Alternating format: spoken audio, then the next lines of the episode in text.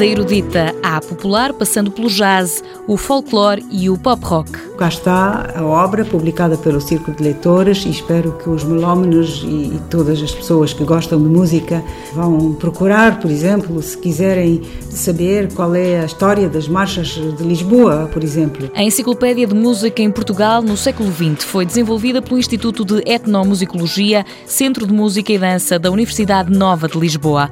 A professora Salva Castelo Branco coordenou este projeto. Além de varrer todas as fontes existentes, escritas e gravadas. Entrevistamos mais que 400 músicos e trabalhamos muito de perto com os universos da produção musical. Mais de uma dezena de pessoas trabalharam diariamente neste projeto, mas os autores superaram a centena e meia.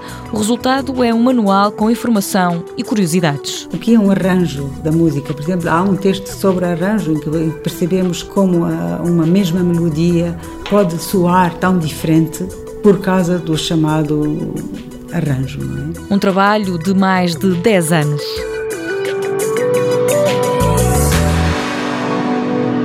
Mundo Novo, um programa do Concurso Nacional de Inovação BSTSF.